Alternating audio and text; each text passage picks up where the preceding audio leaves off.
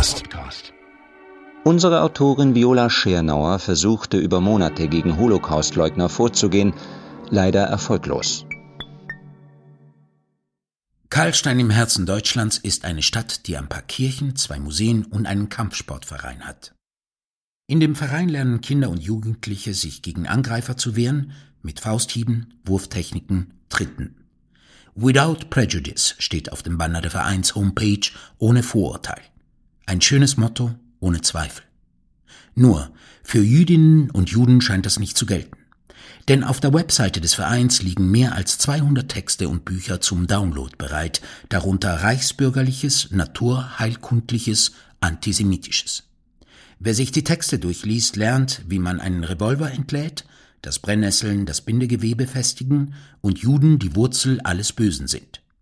Es ist das Panoptikum einer rechtsextremen reichsbürgerlichen Wahnwelt. Was tut der Staat gegen solchen Irrsinn? Karlstein und der Verein existieren, aber die Stadt trägt in Wahrheit einen anderen Namen. Er ist nicht von Belang, weil es um Grundsätzliches geht. Deshalb also Karlstein. Vor einem Jahr war ich zum ersten Mal auf der Webseite des Vereins gelandet.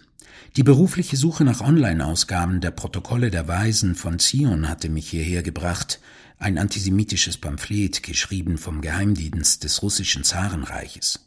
Ich fand es auf dieser Webseite und wunderte mich, was antisemitische Literatur mit Kampfsport zu tun hatte.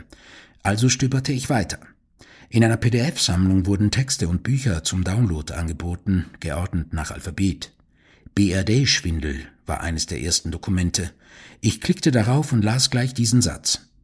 Der Holocaust ist eine Lüge, eine Jahrhundertlüge.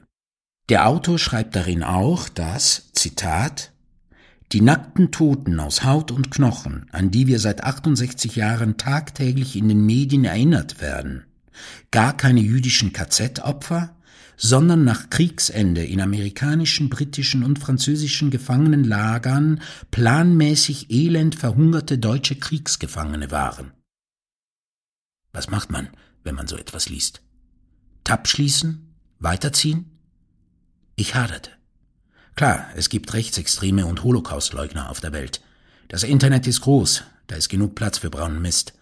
Aber auf der Homepage las ich eine Seite von Jugendlichen für Jugendliche. Soll man Holocaustleugnung hier einfach stehen lassen?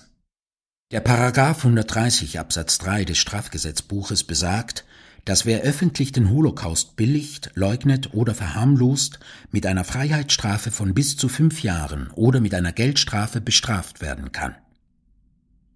Ich habe den Tab nicht geschlossen. Ende Januar 2020 stellte ich anonyme Anzeige bei der Internetwache der Polizei Nordrhein-Westfalen. Ich verwies auf den Fundus von Dokumenten auf der Kampfsport-Webseite und ganz besonders auf das PDF mit der Holocaustleugnung.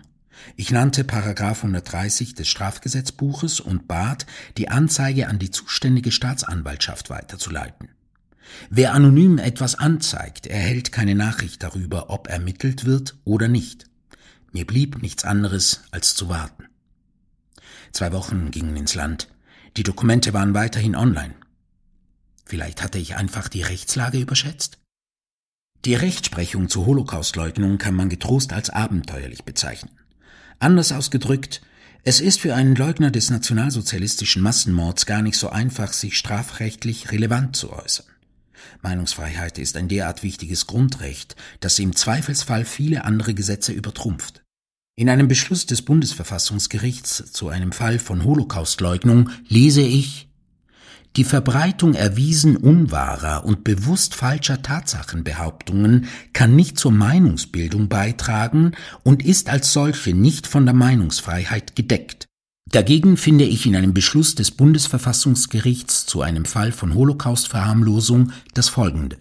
Die mögliche Konfrontation mit beunruhigenden Meinungen auch wenn sie in ihrer gedanklichen Konsequenz gefährlich und selbst wenn sie auf eine prinzipielle Umwälzung der geltenden Ordnung gerichtet sind, gehört zum freiheitlichen Staat. Ein Mann, der einem Gastwirt rechtsextreme Pamphlete übergeben hatte, bekam im Jahr 2011 vom Bundesverfassungsgericht Recht. Denn im Gesamtkontext der jeweiligen Aufsätze sei die Holocaustleugnung untrennbar mit Meinungsäußerungen verbunden, hieß es in dem Beschluss. In einem der Dokumente sei sie etwa nur Teil eines einleitenden Begründungsversuchs. Die Richter des ersten Senats kamen daher zu dem Urteil, dass dies durch Artikel 5 des Grundgesetzes gedeckt sei. Charlotte Knobloch, damals Vizepräsidentin des Jüdischen Weltkongresses, nannte den Richterspruch eine Anleitung zur legalen Holocaustleugnung. Sieht die Staatsanwaltschaft im Falle des Karlsteiner Vereins etwa auch nur Holocaustleugnung untrennbar mit Meinungsäußerungen verbunden? Aus sicherer Quelle erfuhr ich, dass die Staatsanwaltschaft die Ermittlungen nach wenigen Tagen eingestellt hatte. Ein strafbares Verhalten habe sich nicht nachweisen lassen. Ist tatsächlich auch der Rest der Dokumente zu harmlos, um die Seite vom Netz zu nehmen? Beim Durchstöbern der Webseite fiel mir nun ein weiteres PDF auf, weiter hinten im Alphabet. Der Titel Zion Nazi Zensur in der BRD, erschienen 1980. In jenem Jahr wurde die rechtsextreme Wehrsportgruppe Hoffmann verboten. In jenem Jahr riss ein Hitler-Verehrer auf dem Oktoberfest zwölf Menschen mit sich in den Tod und verletzte mehr als 200, viele davon schwer. Ich las mich ein, recherchierte auch zum Autor des Buches. Ein paar Minuten später hatte ich genug. Ich könnte jetzt ausgiebig über den Inhalt des Machwerks schreiben, über den hetzerischen Ton, den hasstriefenden Rassismus, das raunende Geschwurbel über Zionisten, ich könnte auch die absurde Geschichte seines Autors J. G. Burg erzählen, der 1908 in Tschernowitz als Sohn jüdischer Eltern geboren wurde und eigentlich Josef Ginsburg hieß, was ihn aber nicht davon abhielt, zu einem Antisemiten und Holocaustleugner zu werden. Aber am besten zitiere ich nur einen Satz von Seite 94 dieses Buches, damit ist alles gesagt. Nein, und nochmal nein, Massenvernichtungen gab es in keinem KZ. Holocaustleugnung die zweite. Die Bundesprüfstelle für jugendgefährdende Medien erklärt ihre Entscheidung, dieses Buch zu indizieren, folgendermaßen. Der Inhalt des verfahrensgegenständlichen Buches verherrlicht bzw. verharmlost den Nationalsozialismus und reizt zum Rassenhass an. Die Jugendgefährdung ist offensichtlich. Dieses Buch ist also nicht nur volksverhetzend, es steht auch auf der Liste jugendgefährdender Medien. Niemand darf es verbreiten, weder online noch als gedrucktes Buch. Kann das ein Hebel sein? Februar 2020, zweiter Versuch. Ich wandte mich an die Kommission für Jugendmedienschutz in Berlin. Sie wacht darüber, dass Verbotenes tatsächlich auch unzugänglich bleibt. Wieder nannte ich anonym die Homepage, verwies auf das indizierte Buch und bat um vollständige Prüfung der Webseite. Wieder vergingen Wochen. Es wurden Monate. Warum werden die Bücher nicht gelöscht? Was fehlte der Staatsanwaltschaft, um tätig zu werden? Warum indiziert man Bücher, wenn sie Jugendlichen über Monate offenkundig ungestraft dargeboten werden können? Es ist ja nicht so, dass solche Webseiten nur ein paar Kampfsportfans in irgendeiner Kleinstadt ansprechen. Auf einem Verschwörungsmythos-Blog lobte ein Nutzer schon 2017 die interessanten Bücher auf der Webseite. Auch auf Facebook wurde ein Link zur Homepage geteilt in einer Gruppe von QAnon-Anhängern, die von einer geheimen Weltherrschaft satanistisch-pädophiler Eliten fantasieren. Da gibt es viele tolle Files, schwärmte Facebook-Nutzerin Renate, natürlich mit Smiley. Einige der Bücher stehen auf dem Index, in mehreren wird der Holocaust geleugnet, in anderen kann man lesen, dass Packpulver Krebs heilt und Jesuiten die Welt dominieren wollen. Es geht um Schwingungen und Strahlungen und Kräutertee, um Aliens, Hitler und den Menschen der Zukunft. Ich kann so einen Irrsinn ab. Ich mache das beruflich. Mit Extremismus kenne ich mich aus. Ein 15-Jähriger aber, der Orientierung sucht in seinem Leben und die Chiffren vom ewigen Juden inmitten der Schwurbelesoterik nicht durchschaut, der findet hier ein weites bestelltes Feld.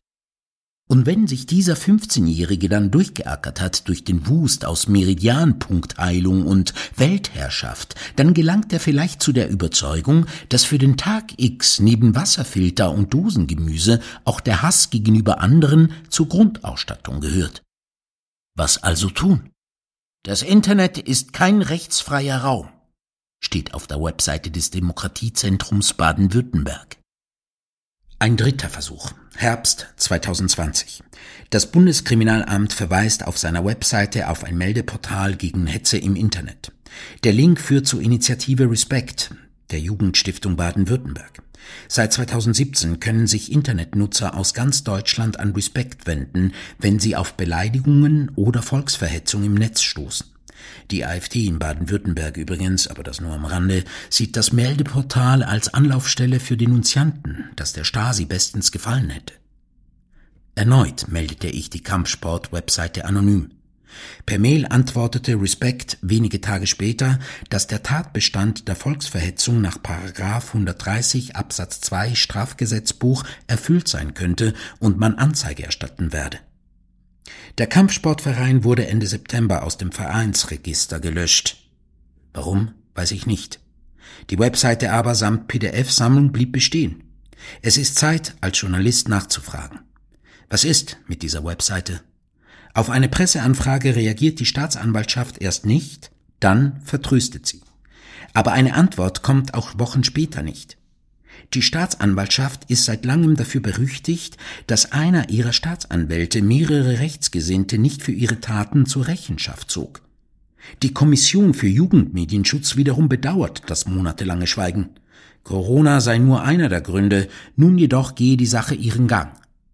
Anzeigen wie meine würden an jugendschutz.net weitergeleitet und dort geprüft. Sieht jugendschutz.net einen Verstoß gegen Strafgesetze, schalten Sie die Behörden ein. Die Meldestelle Respect wiederum sagt, sie habe die Sache am 5. Oktober 2020 beim zuständigen Landeskriminalamt angezeigt. Geht es mir in erster Linie um Strafe? Nein.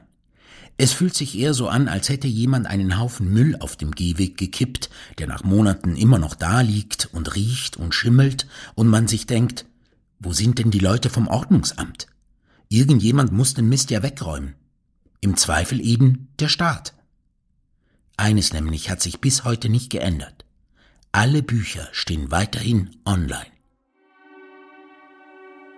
Ein Text von Viola Schernauer, gesprochen von Roberto Guerra aus Dummy Nummer 69 zum Thema Vergangenheit.